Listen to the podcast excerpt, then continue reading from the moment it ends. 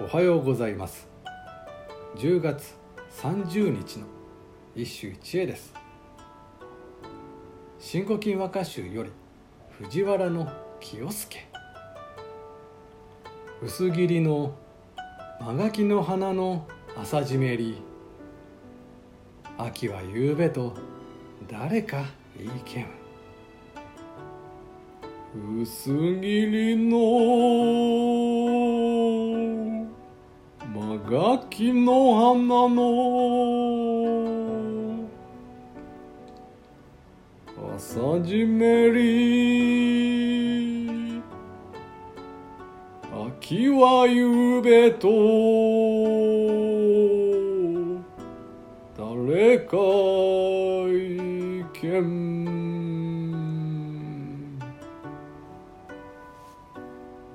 秋は夕暮れ。枕草子にもこの一文があるがこのような美的態度は少なくとも古今集には見られない。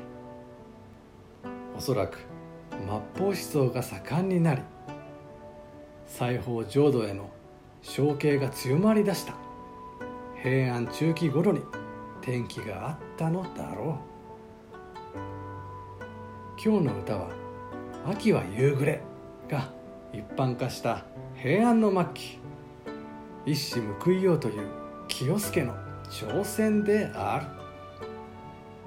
秋は夕暮れだなんて一体誰が言い出したんだ。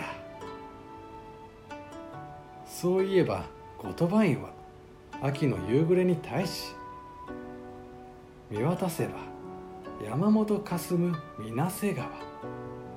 夕べは秋と何思いけん。この春の夕暮れで対抗した。ところでこの一首。世阿弥の理論書風刺家電では。慣れたる風情の例えるとして引かれている。世阿弥曰く。慣れたると申すこと。花よりもなお上のこと。だからこの歌の眼目は挑戦的な下の句ではなく薄切りに締める下の句にこそあるのだ。以上今日も素晴らしい歌に出会いました。